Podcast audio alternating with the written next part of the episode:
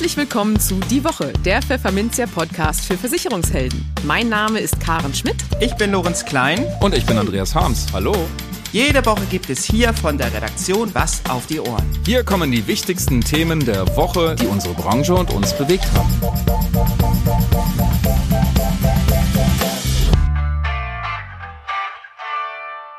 Moin aus Hamburg und herzlich willkommen zu Folge 140 unseres Podcasts.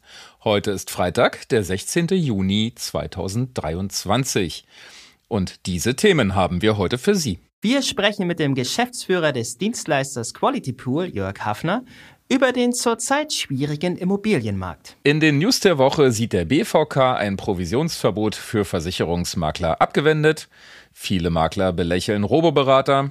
Künstliche Intelligenzen erleichtern Cyberkriminellen die Arbeit und die Menschen bekommen Sorgen, dass sie sich keine Immobilie mehr leisten können. Und für unser Schwerpunktthema für den Monat Juni rund ums Tier sprechen wir mit Michaela Brocke, Geschäftsführerin beim Kölner Marktforschungsunternehmen Heute und Morgen, darüber, wie und wo Haustierbesitzer eine Tierkrankenversicherung abschließen.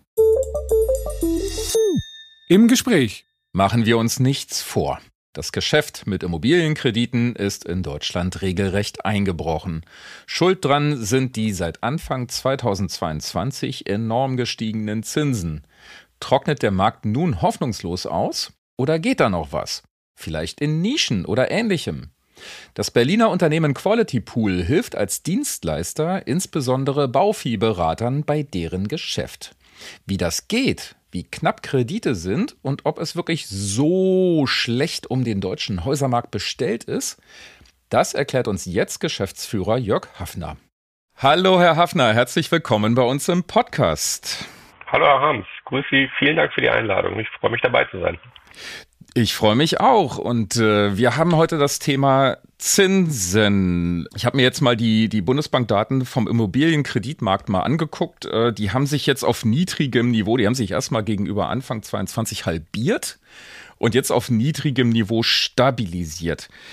Ähm, was macht das mit Ihrem Geschäftsmodell als Dienstleister für Baufinanzierungen? Sie, Sie haben es gesagt, der Markt hat sich halbiert. Ich habe hab selbst äh, geguckt, die Grafik, die wir bei uns im Intranet äh, haben, geht bis 2010 zurück. Ich habe keinen niedrigeren Wert mhm. gefunden, als was wir im ersten Quartal gesehen haben.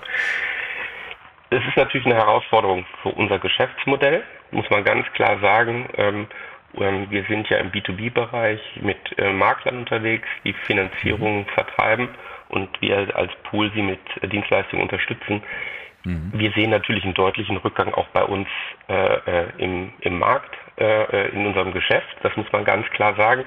Ähm, interessanterweise ist es so, dass wir eine Bodenbildung eigentlich im Januar gesehen haben. Also wir sind etwas vor der Kurve anscheinend, was so dieser Trend nach oben betrifft.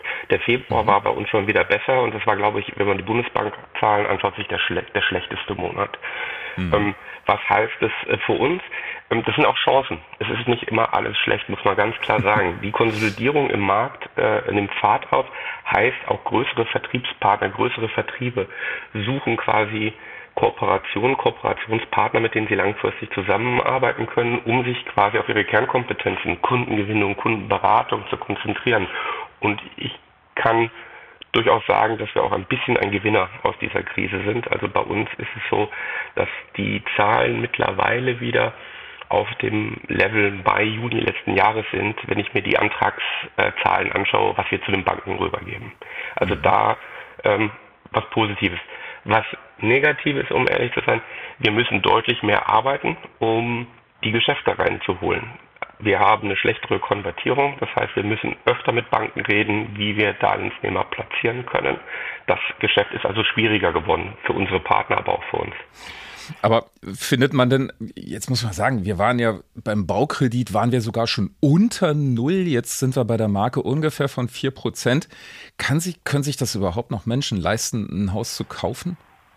Das wird natürlich immer schwieriger. Ich habe ich hab, äh, gestern reingeguckt, äh, wenn man 70 Prozent vom Kaufpreis finanzieren würde, ist man im Moment so bei einer 3,4, mhm. 3,5 äh, mhm. im 10-Jahres-Bereich, äh, also wir 10 Jahre Zinsbindung haben. Das macht natürlich einen riesen Unterschied. Und was Sie was sie erleben äh, durchaus, das ist, ist mir auch äh, von, von Banken bestätigt worden, dass die Leute rationaler werden. Also der, der Traum der eigenen Immobilie, das eigene Zuhause wird durchaus aufgewogen zu dem, was kostet das. Äh, und dass Leute sagen, bin ich bereit, das zu zahlen? Nein, ich bin es nicht. Sie stehen auf und gehen äh, und sagen, zu dem Preis möchte ich das nicht. Ich glaube, man muss sehr unterscheiden, auch über welche Immobilien reden wir und wo ist man unterwegs. Rede ich über, mhm. über Neubau, findet quasi nicht statt, äh, Harms. Aber das ist, ist glaube ich, äh, äh, allgemein bekannt, dass mhm. der, der Neubau immer noch wahnsinnig teuer ist. Da sehen wir wirklich äh, einen, einen massiven Rückgang, wenn wir bei uns in den Anträgen gucken. Es ist doch dann eher Kaufbestand, den wir sehen. Mhm. Ich habe jetzt, dann, dann kriege ich aber das Gefühl, ähm, dass man vor der großen Zinswende haben die Leute ja äh, gefühlt jeden Mist gekauft. Ähm, jetzt hängt bei uns im Nachbarort ein Schild zu verkaufen und ehrlich gesagt, das, ich würde es nicht kaufen. Das, äh, kann es sein, dass der Markt fast eher wieder normal geworden ist oder so? Sie sagten ja rational auch. Ja, also die, das ist, das ist, äh, glaube ich, äh, äh zweigeteilt, um ehrlich zu sein. Es sind verschiedenste Komponenten. Mhm. A, wir haben nicht den Crash gesehen, äh, den man prophezeit hat. Die, die Preise sind äh, zwischen 8 und 10 Prozent äh, zurückgegangen, wenn man es auf Vorjahr sich anschaut. Ähm, mhm. Ist natürlich äh, regional auch nochmal unterschiedlich. Äh, gerade Städte wie, wie München, Hamburg, Frankfurt haben eher mehr gelitten. Das waren natürlich aber auch die Städte, wo wir einen unfassbaren Boom bei den Preisen erlebt haben. Ich kann das verstehen, wenn Sie sagen, da gibt es ein Objekt, das würde ich nicht sofort kaufen. Man sollte mhm. sich, glaube ich, gründlich überlegen. Ich glaube auch ein wichtiges Entscheidungskriterium nach wie vor wie Lage. Ich meine, dieses Thema Lage, Lage, Lage ähm, mhm. ist ja immer runtergebetet worden. Ist, glaube ich, auch zu überlegen, möchte ich ein energetisch topmodernes Objekt haben oder gehe ich eher in ein Objekt, äh, was äh, Sanierungsbedarf hat. Auch das sind Entscheidungen, die man, die man sauber abwägen äh, muss. Und ähm, das führt auch dazu, ob ich Ja oder Nein zu meinem Objekt dann sage. Hm. Ich habe jetzt auch mal den, den schönen Satz gehört, Energie ist die neue Lage. Ja, ähm, würde ich bedingt unterschreiben. Natürlich, mhm. jetzt muss man ganz klar sagen, wenn Sie heute ein energetisch topmodernes Gebäude haben, würden Sie das unter dem Neubaupreis gerade verkaufen? Wahrscheinlich nicht. Das heißt, da brauchen mhm. Sie natürlich ein Klientel, was richtig Geld äh, äh, mitbringt, mhm. was auch entsprechend wahrscheinlich Eigenkapital mitbringt, um nicht so eine hohe monatliche Annuität zu haben. Ähm, auf der anderen Seite können Sie ja auch durchaus über Modernisierung eine Menge äh, heute leisten. Und das Thema Modernisierung ist, glaube ich, etwas, was unsere Makler mittlerweile auch auf dem Schirm haben und wir sehen das mhm. ähm, auch im Ratenkreditbereich, dass unheimlich viel in so ein Modernisierungsthemen reingeht. Da ähm, kann man natürlich sagen, bin ich ein Fan der Wärmepumpe, ja oder nein? Äh, das ist, glaube ich, eine sehr politische Diskussion auch mittlerweile. Ähm, wenn man sich das rational mal, glaube ich, von einem Energieberater erklären lässt und vorrechnen lässt, ähm, kann das durchaus äh, auch interessant sein, ein Objekt zu sanieren. Ja. Hat sich das tatsächlich verändert, wo äh, Immobilienkredite hinfließen? Also ist es weniger Neubau und mehr Sanierung oder irgend sowas? Haben ja, Sie da deutlich. Gesehen? Also äh, äh, es, ist, es ist deutlich sichtbar. Äh, in der Vergangenheit, um ein bisschen aus dem Nähkästchen zu plaudern, hatten wir so bis zu 25 Prozent äh, Neubau, wenn man sich die Anträge anschaut. Also da ist gerne viel Geld ausgegeben worden. Das hat sich deutlich reduziert und wir sehen heute ca. 40 Prozent weniger im Neubaubereich und haben mehr Kaufbestand muss man ganz klar äh, sagen. Das Thema mhm. Anschlussfinanzierung ist im letzten Jahr, wenn wir ein Jahr zurückblicken, natürlich äh, äh, gerannt. Äh, das war äh, Wahnsinn, was da passierte. Da haben wir halt Vorzieheffekte, das ist auch weniger äh, in diesem Jahr, als, als wir es noch im letzten Jahr gesehen haben. Mhm. Wenn Sie jetzt äh, Makler an der Hand haben, äh, denen das Geschäft so ein bisschen wegbricht, ähm, Sie können ja jetzt schlecht deren Kunden mehr Geld geben, das ist ja natürlich sicherlich nicht möglich. Aber was können Sie als Dienstleister ähm, für die Makler tun, damit, ja, keine Ahnung, damit, äh, damit es wieder besser wird, damit der Schmerz gelindert ist? Ich weiß nicht, was können Sie tun? Was wir natürlich tun können, ist verschiedenste Möglichkeiten mit Leads zu arbeiten, denen bereitstellen, unseren, unseren Partnern. Das heißt, Leadquellen, wo, wo kriegen sie potenzielle Kunden her, aber mhm. auch zu erläutern, wie gehe ich mit Leads um. Das ist mhm. das eine. Das andere ist, alternative Produkte äh, zu erläutern. Bausparen ist, ist vor einem Jahr wieder äh, schwer en vogue äh, äh gewesen. Es ist immer noch äh, etwas, was sehr gut nachgefragt wird. Aber auch dieses Thema Ratenkredit zu äh, Sanierungszwecken läuft bei uns extrem gut und das sind halt Produkte, die müssen Sie schulen, da, müssen, da müssen die Berater fit drin sein. Ähm, man muss ehrlicherweise sagen, wenn man ein bisschen plastisch macht, früher musste man Löffel raushalten, es hat Brei geregnet. Ähm, heute muss man wirklich wieder hart arbeiten äh, für das Geld. Es ist einfach äh, eine andere Zeit eingebrochen, muss man ehrlich sein. Das ist deutlich schwieriger geworden, dort Geld zu verdienen. Es gibt sehr kreative Makler, muss ich sagen, die auch Kooperationen zum Beispiel mit Fensterbauern äh, suchen. Ähm, da wird viel auch ähm, über Ratenkredite finden. Also je kreativer die Menschen sind, äh, äh, umso erfolgreicher sind sie, glaube ich, auch im Moment. Und teilweise ist es, ist es sehr polar, wenn ich, wenn ich ehrlich bin. Wir haben Makler, die sagen, boah, es ist irgendwie komplett tot. Es, ist, es, es geht so gut wie gar nichts. Und andere sagen, nö, ich habe meine Lücke gefunden. Es geht trotzdem noch was. Also da, das ist sehr, äh, sehr unterschiedlich, was wir als Feedback auch von den Maklern bekommen. Wir können ihnen halt nicht die Kunden äh, äh, fertig servieren. Das muss man auch ehrlich sagen. Das ist halt genau. wirklich Aufgabe des Maklers, die Kundenakquise. Aber Sie können solche Lücken dann auch. Was ist denn so eine Lücke dann zum Beispiel? Also, äh, was ich gerade äh, sagte, äh, wirklich neue äh, Kundenkontakte durch Leads, durch Immobilienplattformen mhm. ihnen bereitzustellen. Ähm, da äh, starten wir jetzt gerade einen Piloten, wo wir quasi einen Leadmarktplatz äh, zur Verfügung stellen, wo der Vertriebspartner draußen sehr genau sagen kann, welche Art von Leads er haben möchte, wie viel Geld er in so einer Kampagne ausgeben kann. Da mhm. ihn einfach zu unterstützen mit der entsprechenden Technik und Leadquellen, das ist, das ist so eine Lücke. Das war etwas, was in der Vergangenheit beim B2B-Vertrieb gar nicht so wichtig war. Es war unheimlich viel Empfehlungsgeschäft bei, bei einem Großteil der Vertriebspartner, das heißt Mund-zu-Mund-Propaganda. Das Thema mhm. Leads wird deutlich wichtiger und das entsprechend äh, zu unterstützen ist eine der, eines der Themen, die wir da angehen. Ja, wo kriegen Sie denn solche Leads dann her? Ähm, das sind die, die bekannten äh, Immobilienportale. Das ist aber auch das Schwesterunternehmen Vergleich.de, wo einfach mhm. äh, äh, Endkunden sich registrieren und äh, Interesse an einer Beratung zeigen. Ja, und die sagen dann, äh, oh, wir würden auch jetzt immer noch gerne was kaufen oder so. Melden Sie sich mal bei mir oder so? Genau, letztendlich signalisieren die Bereitschaft und haken das auch ab, dass sie Interesse haben, geben auch entsprechend erste Daten dort ein, sodass man einen guten Hinweis bekommt, wie die Finanzierungsmöglichkeiten sind, auch als Makler. Und dann geht man quasi in ein Beratungsgespräch. Hm. Ähm, was, was denken Sie, wie das jetzt weitergeht? Äh, pendeln wir uns jetzt auf diesem Niveau ein oder, naja, die Zinsen in die Zukunft kann ja auch immer schlecht einer sagen, aber haben Sie ein Zukunftsszenario? Puh, ist, ist natürlich äh, äh, äh, schwierig. Ähm, also, das glaube ich. Äh, ich. Ich sag mal, der Startpunkt ist, ist, ist ja letztlich die Inflation, wenn man mal ganz ehrlich äh, ist, wie sich Inflation entwickelt und ja. wie Notenbanken gezwungen sind, weiter die Leitzinsen zu erhöhen. Und ich glaube, schaut man in, in die USA, haben die Kollegen dort natürlich viel früher angefangen, die Zinsen zu erhöhen, sind in einer mhm. ziemlich guten Ausgangslage mittlerweile, dass sie sogar laut darüber nachdenken, Zinserhöhungen auszusetzen. In Europa haben wir noch einen Schritt zu gehen. Die letzten Inflationszahlen waren, glaube ich, doch recht erfreulich. Da haben wir, glaube ich, jetzt eine, eine 6,1, muss man ja. sich mal vorstellen. Wir freuen uns über 6,1 Prozent Inflation. also gerade hier Deutschen, das ist das ja ein, ein Szenario. im Leben.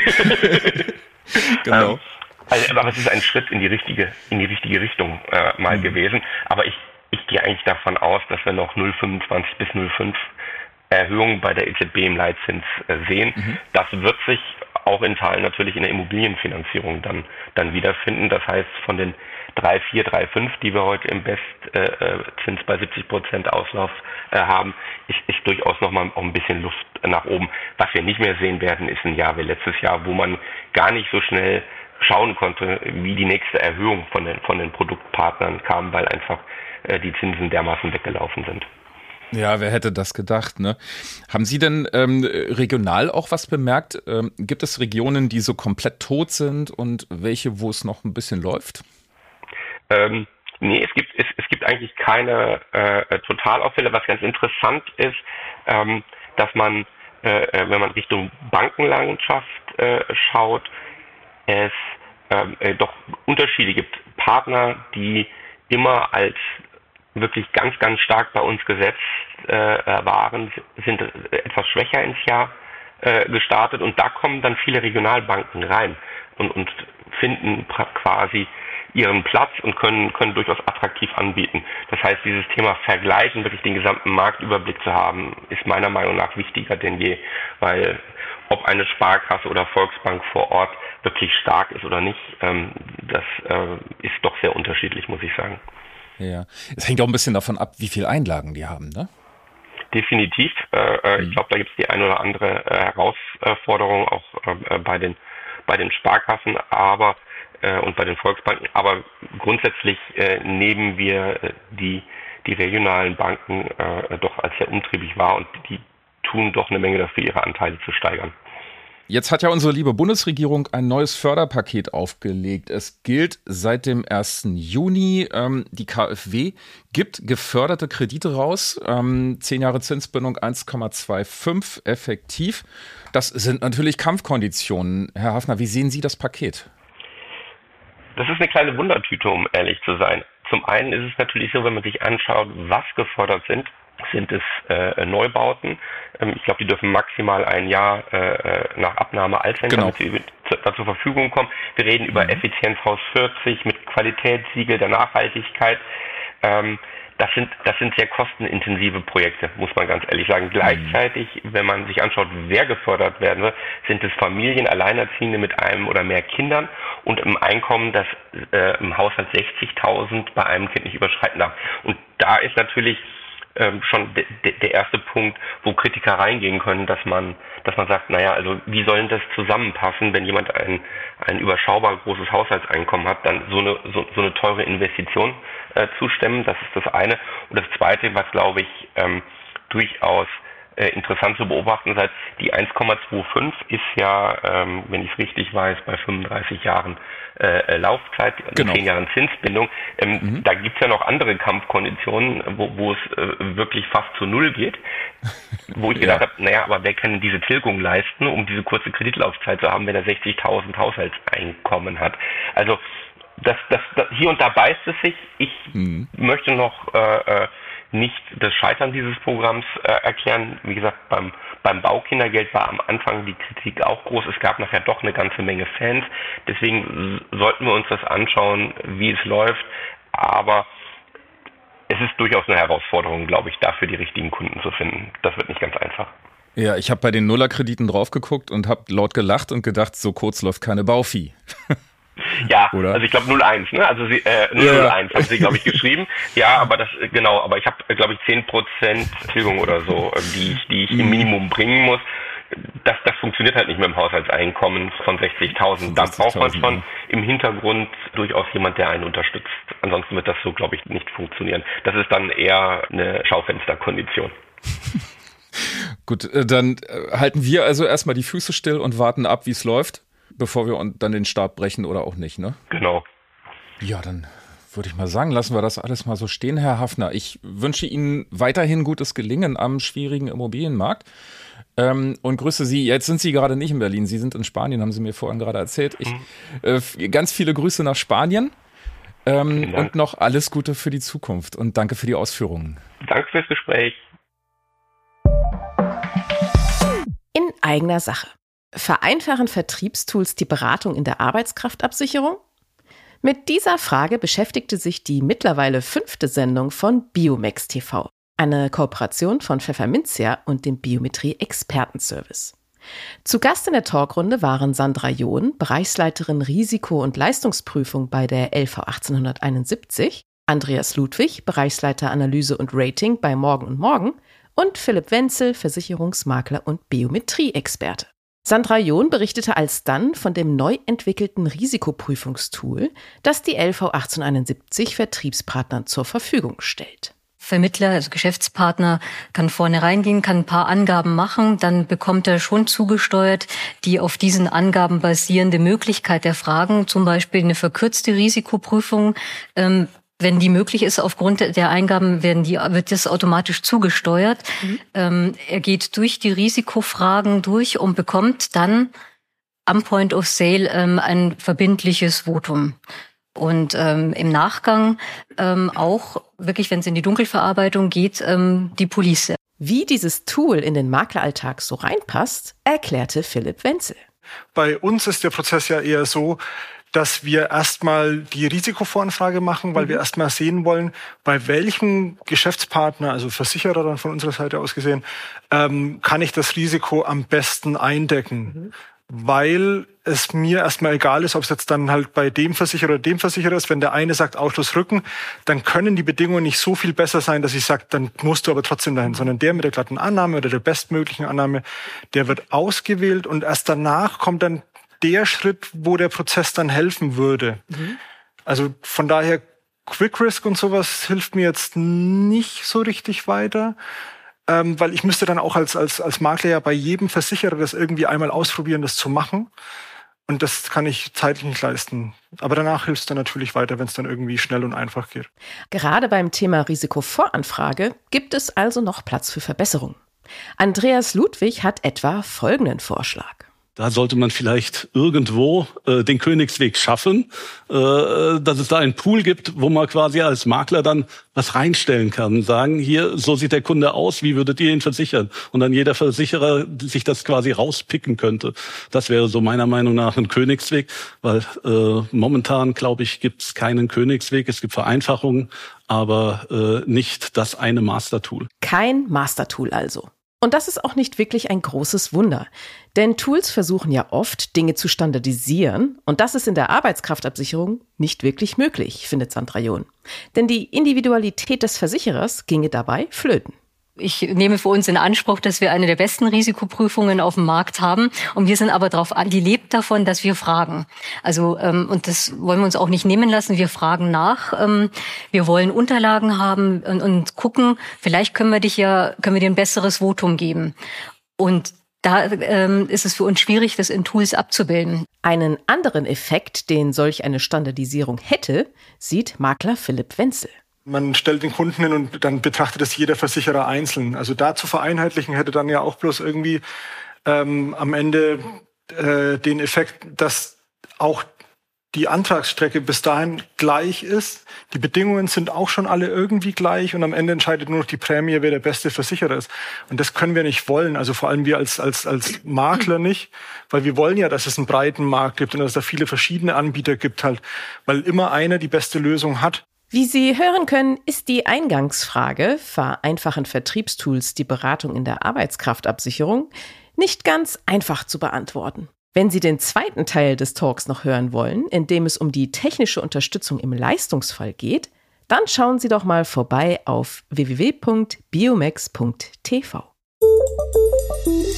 Die News der Woche schlummert in der Retail Investment Strategy, zu Deutsch EU Kleinanlegerstrategie, ein Provisionsverbot für Versicherungsmakler in Deutschland? Diese Gretchenfrage bereitet der Branche weiterhin großes Kopfzerbrechen. Entwarnung kommt nun vom Bundesverband Deutscher Versicherungskaufleute BVK. Die EU-Kleinanlegerstrategie sehe kein Provisionsverbot für Makler in der Anlageberatung vor, teilte der BVK am Montag mit. Dies sei zuletzt durch Äußerungen der EU-Kommission bekräftigt worden, erklärte der Verband, der sich damit in seiner Auffassung bestätigt sieht. BVK-Präsident Michael Heinz dazu wörtlich.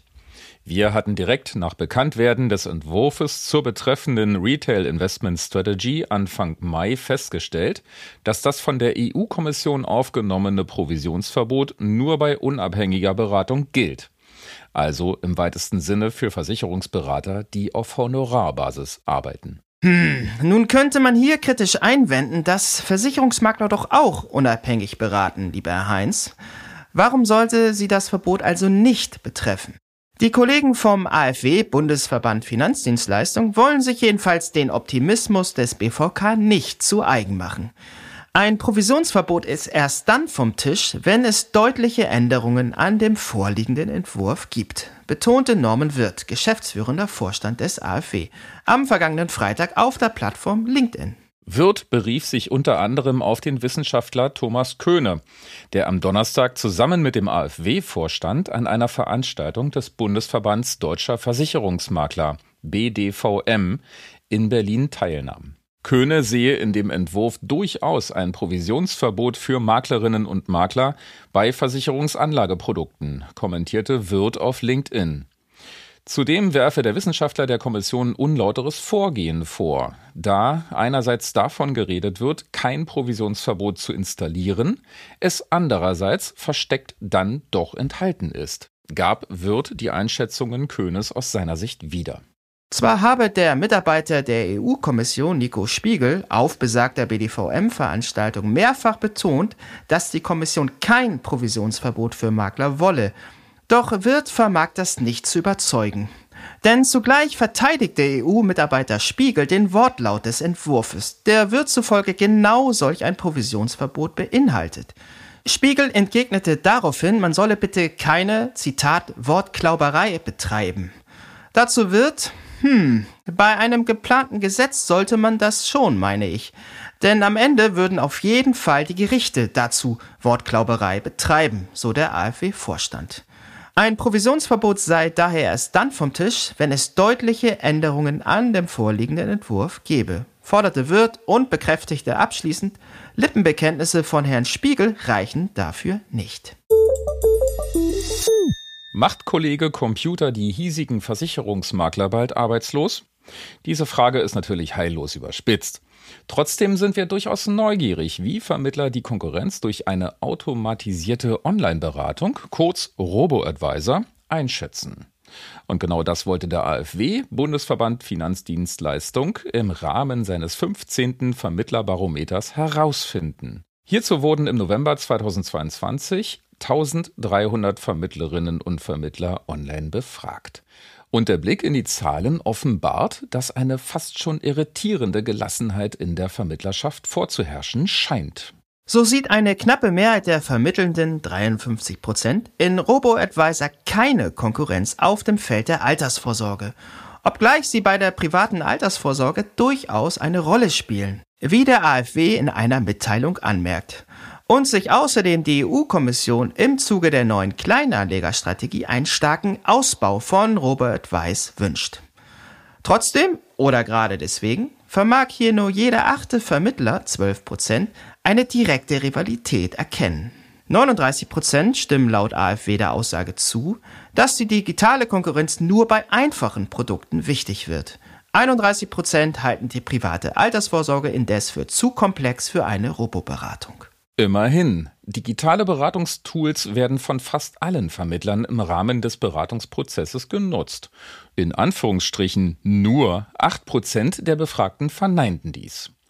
Die Branche werde zweifellos immer digitaler, kommentiert AfW-Vorständin Franziska Geusen die Zahlen. Das zeige sich in etwa daran, dass der Anteil der Vermittelnden stetig steige, die ihren Kunden eine App für die Übersicht für ihre Verträge zur Verfügung stellen. Mittlerweile offerieren 38 Prozent der Befragten ihren Kunden diese Möglichkeit. Im Jahr 2016 waren es noch lediglich 18 Prozent. Aktuell nutzen 62 Prozent digitale Tools in der Beratung. Weitere 14 Prozent planen den künftigen Einsatz davon. Nur jeder siebte Berater, also 14 Prozent, kann den digitalen Helfern nichts abgewinnen und verzichtet lieber ganz darauf. Schlechte Nachrichten für alle Nutzer von Computern, Tablets, Handys und so weiter. Der tote Onkel in Ghana und das gesperrte Konto bei der Postbank, obwohl man da gar kein Kunde ist, gehören bald der Vergangenheit an. Denn künstliche Intelligenzen, kurz KI, wie ChatGPT ermöglichen Kriminellen komplett neue Arten von Cyberattacken und viel bessere Phishing-Mails. Das berichtet das Handelsblatt Research Institute.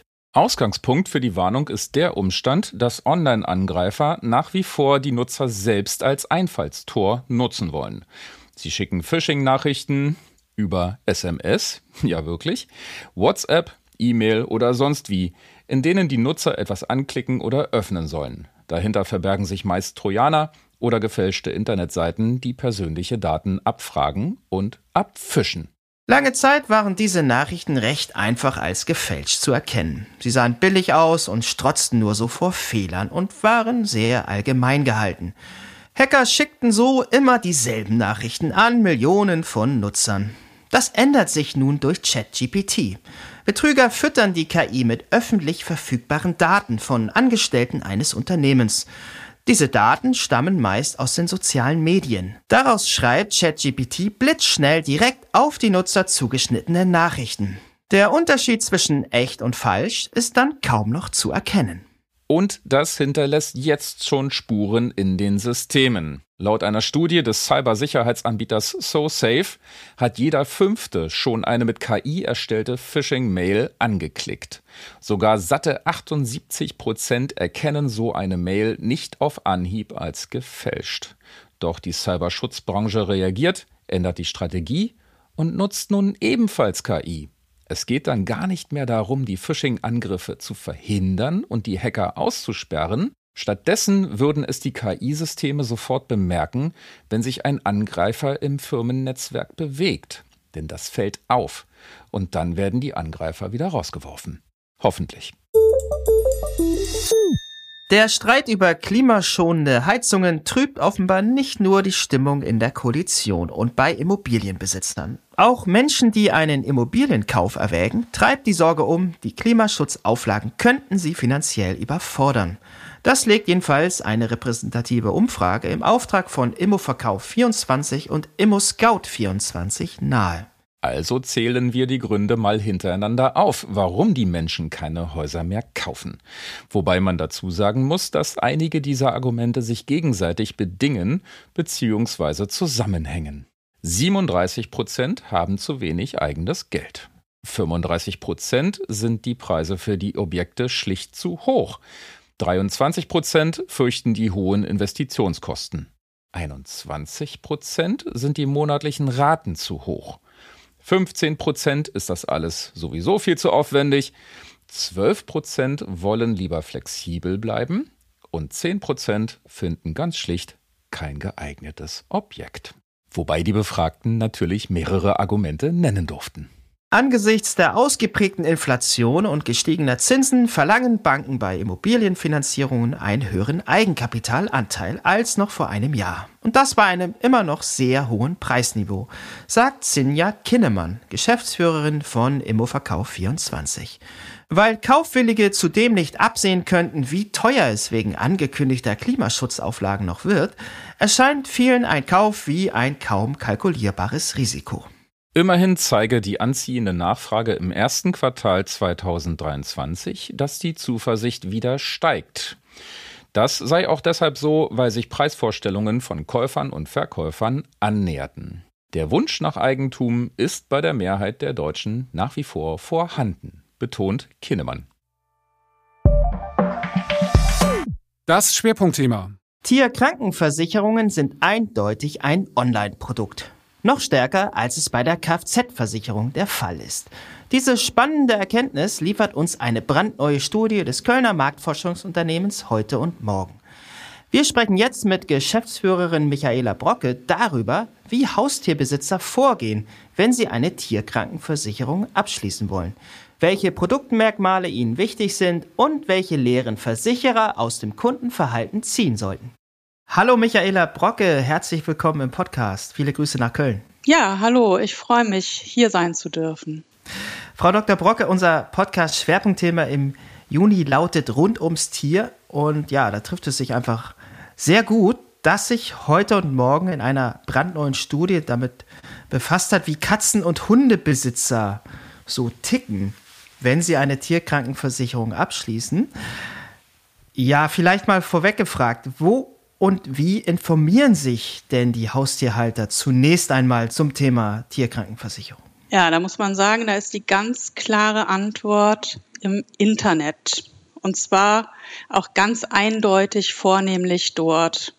Wir sehen in unserer Studie, dass mehr als 90 Prozent aller Personen, die sich für das Thema Tierkranken interessieren, online suchen. Ganz genau genommen sind es 93 Prozent. Und das ist eine Zahl, von der man sagen muss, dass sie schon außerordentlich hoch ist. Wir führen Customer Journey Studien zu verschiedenen Versicherungsprodukten durch. Und ich muss sagen, in der Höhe haben wir diese Zahl bei anderen Produkten bisher noch nicht gesehen. Das toppt selbst die Kfz-Versicherung, die ja oft auch so als das Parade online Produkt herangezogen wird. Da liegen wir im Vergleich dazu bei 85 Prozent. Also die Kranken nochmal da drüber. Also wirklich ganz, ganz hoher Anteil online. Wenn man da nochmal guckt, wo wird denn dann online genau gesucht, dann sind das vor allem Vergleichsportale und auch Suchmaschinen. Was man davon stärker nutzt, hängt dann davon ab, äh, wie viel Erfahrungshintergrund man schon hat. Wenn man schon eine Tierkrankenversicherung hat und zum Beispiel sich für einen Wechsel interessiert, dann geht man eher direkt zu einem Vergleichsportal. Hat man noch keine, dann sucht man erstmal breiter über Suchmaschinen auch ganz allgemeine Informationen. Und wir sehen aber auch, dass die Tierkrankenversicherung ein Online-Produkt ist, wenn wir uns die Abschlüsse angucken. Und zwar hm. haben wir auch da einen relativ hohen Anteil, 60 Prozent schließen am Ende online ab und diese Zahl liegt dann, um nochmal den Vergleich mit der Kfz-Versicherung heranzuziehen, dann ähm, auch noch einen Tacken drüber, aber dann weitgehend damit gleich auf. Also sowohl Suche als auch Abschluss ähm, sehr stark online getrieben. Okay, damit geben Sie ja gewissermaßen den Versicherern auch einige Hausaufgaben mit auf den Weg. Was müssen die denn machen? Was müssen die Unternehmen, damit sie, Stichwort Antragsstrecke, damit das alles geschmeidig läuft, damit sie online überzeugen können? Also, wo auch gesucht wird, neben den Suchmaschinen und den Vergleichsrechnern, ist dann natürlich auch auf den Homepages der Versicherer. Und da müssen dann natürlich auch alle wichtigen Informationen übersichtlich, verständlich und auch ansprechend dargestellt sein. Und das ist ein wirklich nicht zu unterschätzender Punkt, den ich auch immer wieder gerne betone und den wir auch in allen Customer Journey Studien sehen. Es ist ganz wichtig, dass der Kunde sich im Internet nicht verliert. Das kann schnell passieren, wenn ich über einen Begriff stolpere, den ich nicht verstehe, wenn Unsicherheiten entstehen, die dann dazu führen, dass ich sage, irgendwie kann ich an der Stelle jetzt nicht weitermachen und äh, es findet dann Abbruch der Suche statt. Insofern ist das ein wichtiger Punkt, wo wir auch empfehlen, ähm, die, die Wirkung der Informationen, die man auf den eigenen Seiten gibt, zu untersuchen und auch entsprechend die Online-Abschlussstrecke. Dafür gilt natürlich dasselbe, ähm, dass man auch da schauen muss, dass das reibungslos vonstatten gehen kann und da keine Stolpersteine aufzufinden sind. Mhm. So ein geschmeidiger Prozess ist also das A und O. Ähm, aber am Ende des Tages kommt es ja auf die Leistungen auf die Services an, die den Kunden auch versprochen werden. Worauf legt der Kunde denn besonders viel Wert? Was ist da attraktiv aus seiner Sicht? Ähm, aufgrund der Höhe der Kosten, äh, die da entstehen können, ist es vermutlich wenig überraschend, dass da tatsächlich dann am wichtigsten die Kostenübernahme rund um eine OP ist. Dass da eine unbegrenzte Deckung möglichst vorhanden sein sollte und auch neben den OP-Kosten selbst zusätzlich auch die Diagnostik und Nachsorge dann entsprechend übernommen wird. Daneben ist auch vielen ähm, ein möglichst stabiler Beitrag, der mit dem Alter des Tiers dann nicht zu stark ansteigt, auch wichtig. Das wäre gerade da ein Punkt, wo ich einhaken möchte, weil viele Kunden sind ja auch vielleicht sehr zurückhaltend, was äh, die Prämie angeht und wollen dann vielleicht für 8 Euro schon eine umfassende OP-Versicherung haben. Ähm, haben Sie das auch abgefragt, wie die Zahlungsbereitschaft ist bei den Kunden? Mhm. Also das Preis-Leistungs-Verhältnis spielt da schon eine zentrale Rolle. Das, äh, das kann man schon so sagen. Ähm, es ist allerdings auch so, dass gerade auf dem Markt ähm, teilweise Tarife für ältere Tiere verfügbar sind, die dann einfach auch ähm, relativ hohe Prämien mit sich bringen.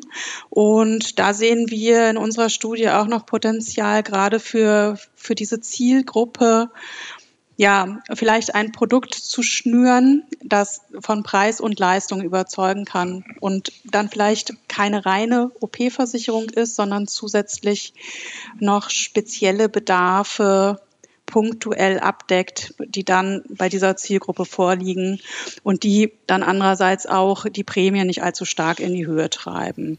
Jetzt ist besonders viel die Rede von den hohen Tierarztkosten durch die GOT-Neuordnung. Ist das Fluch oder Segen für die Versicherer? Ähm, zum einen, weil natürlich eine gewisse Erwartungshaltung auch bei den Kunden geweckt wird. Die denken, naja gut, da muss ich was tun, ich muss mich kümmern. Ich kann das vielleicht nicht aus eigener Tasche zahlen, was da auf mich zukommt an Kosten. Ähm, oder ist es dann eben die Gefahr, dass der Versicherer das gar nicht so richtig kalkulieren kann und da vielleicht am Ende in die roten Zahlen rutscht?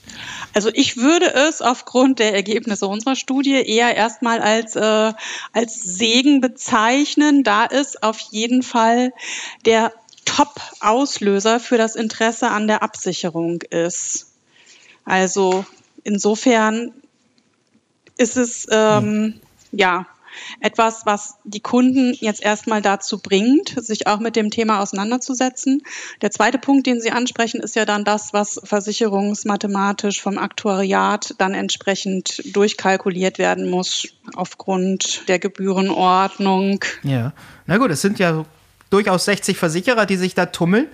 Ähm, nun sind ja nicht die diese 60 Versicherer, wenn man mal annimmt, dass diese Zahl so stimmt, die da kursiert, die werden ja vielleicht nicht die gleichen Erfahrungen haben im Markt.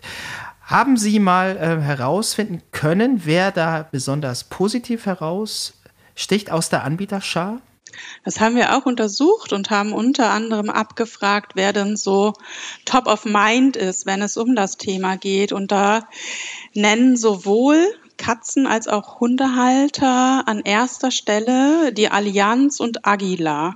Das finde ich ganz spannend, weil es zum einen eben ein spezieller Tierversicherer ist und zum anderen auch ein breit aufgestellter Versicherer. Das zeigt, ähm, das ist, da ist Potenzial auch für beides. Und ich sag mal, wer wissen will, wer dann noch die weiteren Plätze belegt, der darf gerne unsere Studie dazu zu Rate ziehen, um ja. nochmal auch ein bisschen kleinen Spannungsbogen aufzubauen. Ja, okay. Gut, dann könnte ich mir die nächste Frage fast sparen, weil wir hatten in der vorvergangenen Ausgabe ähm, eine Produktmanagerin von Lassi oder Lassi zu Gast. Das ist ein Startup in diesem Bereich. Sind die auch schon präsent im Markt oder müssen die sich mit den Platzhirschen wie eine Allianz arrangieren und sind da eher im Hintertreffen? Können Sie da vielleicht ein bisschen was verraten, wie das bei den Startups aussieht mit den Insurtechs? Also ich glaube, die sind im Kommen, ähm, aber die müssen noch auch ein bisschen boxen. So würde ich mal sagen. Okay, dann vielleicht zum Abschluss noch eine Frage. Wo sehen Sie denn, oder die Kunden vielmehr, die Sie auch befragt haben, wo sehen die denn noch Potenzial in der Entwicklung, in den Produkten, was fehlt vielleicht noch? Was wird ähm, einfach kommen müssen in den Produkten? Ähm, also ein Punkt hatte ich ja schon angesprochen, dass man wirklich äh, auch produktseitig nochmal äh, gucken müsste für, für spezielle Zielgruppen, wie vielleicht ältere äh, Tiere. Da sehen wir schon noch großes Entwicklungspotenzial, auch nochmal konkreter, äh, wirklich tiefer in den Kundenbedarf zu schauen und dann spezielle Produktpakete zu schnüren. Und zum anderen, ähm, um jetzt nochmal so ein bisschen über den Tellerrand zu schauen, so wie ich den Markt aktuell sehe, sehe ich auch in, tatsächlich in Kooperationen und Startups noch sehr viel Entwicklungspotenzial, weil der Tierbedarfmarkt grundsätzlich sehr stark online getrieben ist. Also viele Tierhalter kaufen beispielsweise ähm, Produkte online ein. Es gibt äh, Start-ups, neue Anbieter für mobile Ärzte, die man über Plattformen dann zu sich nach Hause holen kann, wenn das Tier krank ist. Also das ist ein Markt, der an verschiedenen Stellen auch ähm, sehr viele Online-Elemente bereithält. Und ich glaube, da gibt es auch noch sehr viele neue und spannende Anknüpfungspunkte, auch für Versicherungen. Ja, ganz lieben Dank für diese vielen Erkenntnisse aus erster Hand zu einem Markt, der ja nun noch sehr neu ist und zu dem ja noch gar nicht so viele Daten existieren. Insofern war das wirklich sehr erhellend. Das war Michaela Brocke, Geschäftsführerin beim Marktforschungsinstitut heute und morgen aus Köln. Herzlichen Dank für das Gespräch. Ja, vielen Dank auch von mir. Und das war es mit dieser Podcast-Folge. Verpassen Sie keine weitere und abonnieren Sie die Woche überall dort, wo es Podcasts gibt. Und hinterlassen Sie dort auch gerne eine Bewertung. Dann hören wir uns auch garantiert am kommenden Freitag wieder. Bis dann gilt, bleiben Sie optimistisch, genießen Sie das Wochenende, kommen Sie gut in die neue Woche.